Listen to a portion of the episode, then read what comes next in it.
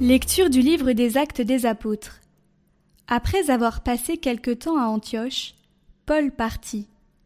Il parcourut successivement le pays Galate et la Phrygie, en affermissant tous les disciples. Or, un juif nommé Apollos, originaire d'Alexandrie, venait d'arriver à Éphèse. C'était un homme éloquent, versé dans les Écritures. Il avait été instruit du chemin du Seigneur dans la ferveur de l'esprit. Il parlait et enseignait avec précision ce qui concerne Jésus, mais comme baptême, il ne connaissait que celui de Jean le Baptiste. Il se mit donc à parler avec assurance à la synagogue. Quand Priscille et Aquila l'entendirent, ils le prirent à part et lui exposèrent avec plus de précision le chemin de Dieu. Comme Apollos voulait se rendre en Grèce, les frères l'y encouragèrent et écrivirent aux disciples de lui faire bon accueil. Quand il fut arrivé, il rendit de grands services à ceux qui étaient devenus croyants par la grâce de Dieu.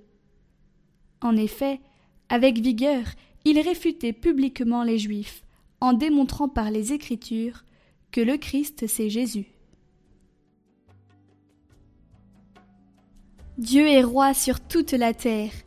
Tous les peuples battaient des mains, acclamez Dieu par vos cris de joie. Car le Seigneur est le Très-Haut, le redoutable, le grand roi sur toute la terre. Car Dieu est le roi de la terre, que vos musiques l'annoncent. Il règne, Dieu, sur les païens. Dieu est assis sur son trône sacré. Les chefs des peuples se sont rassemblés. C'est le peuple du Dieu d'Abraham. Les princes de la terre sont à Dieu, qui s'élève au-dessus de tous.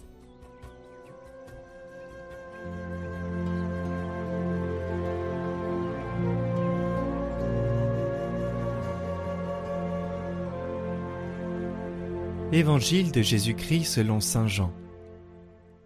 En ce temps-là, Jésus disait à ses disciples Amen, Amen, je vous le dis. Ce que vous demanderez au Père en mon nom, il vous le donnera. Jusqu'à présent, vous n'avez rien demandé en mon nom. Demandez, et vous recevrez.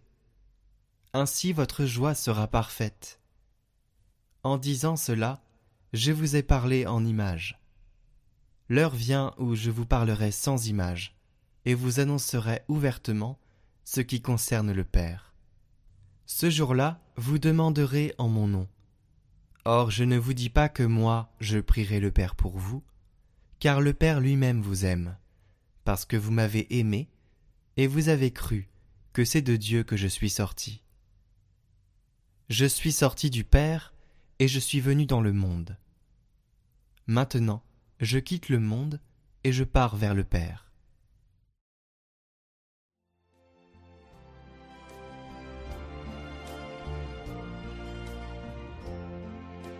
Commentaire du bienheureux Columba Marmion. Nous sommes les ambassadeurs de l'Église. Nous sommes les ambassadeurs de l'Église. Or, quelle est la qualité la plus fondamentale pour un ambassadeur? D'être habile? Puissant? De disposer d'une grande fortune, d'avoir du crédit, de briller par ses talents personnels, d'être persona grata auprès du souverain auquel il est envoyé Tout cela est utile, nécessaire. Toutes ces qualités contribueront sans aucun doute au succès de son action. Mais elles seront insuffisantes et stériles. Elles dévieront même de la fin poursuivie, si l'ambassadeur ne s'identifie pas d'abord le plus parfaitement possible avec les intentions et les sentiments du souverain qu'il envoie, avec les intérêts du pays qu'il représente. Or, l'Église nous députe auprès du roi des rois, auprès du trône de Dieu. Nous devons donc nous identifier avec ses vues et ses volontés. L'Église nous confie ses intérêts qui sont ceux des âmes, ceux de l'éternité, ce n'est pas la chose banale. Prenons donc dans notre cœur tous les besoins, toutes les nécessités de sang, les angoisses des âmes qui sont dans la peine, les périls de celles qui sont en ce moment aux prises avec le démon, les sollicitudes de ceux qui doivent nous diriger, afin que tous reçoivent le secours de Dieu. Pensez en effet à ce que dit notre Seigneur lui-même. En vérité, je vous le dis, tout ce que vous demanderez à mon Père en mon nom, il vous le donnera. Appuyez-vous sur cette promesse, demandez beaucoup, demandez en toute confiance, et le Père, d'où descend tout don parfait, ouvrira ses mains pour remplir toute âme de bénédiction. Car ce n'est pas nous qui prions, qui intercédons en ce moment, c'est l'Église, c'est le Christ, notre chef, le pontife suprême, qui prie en nous et qui est devant son Père pour plaider la cause des âmes qu'il a rachetées.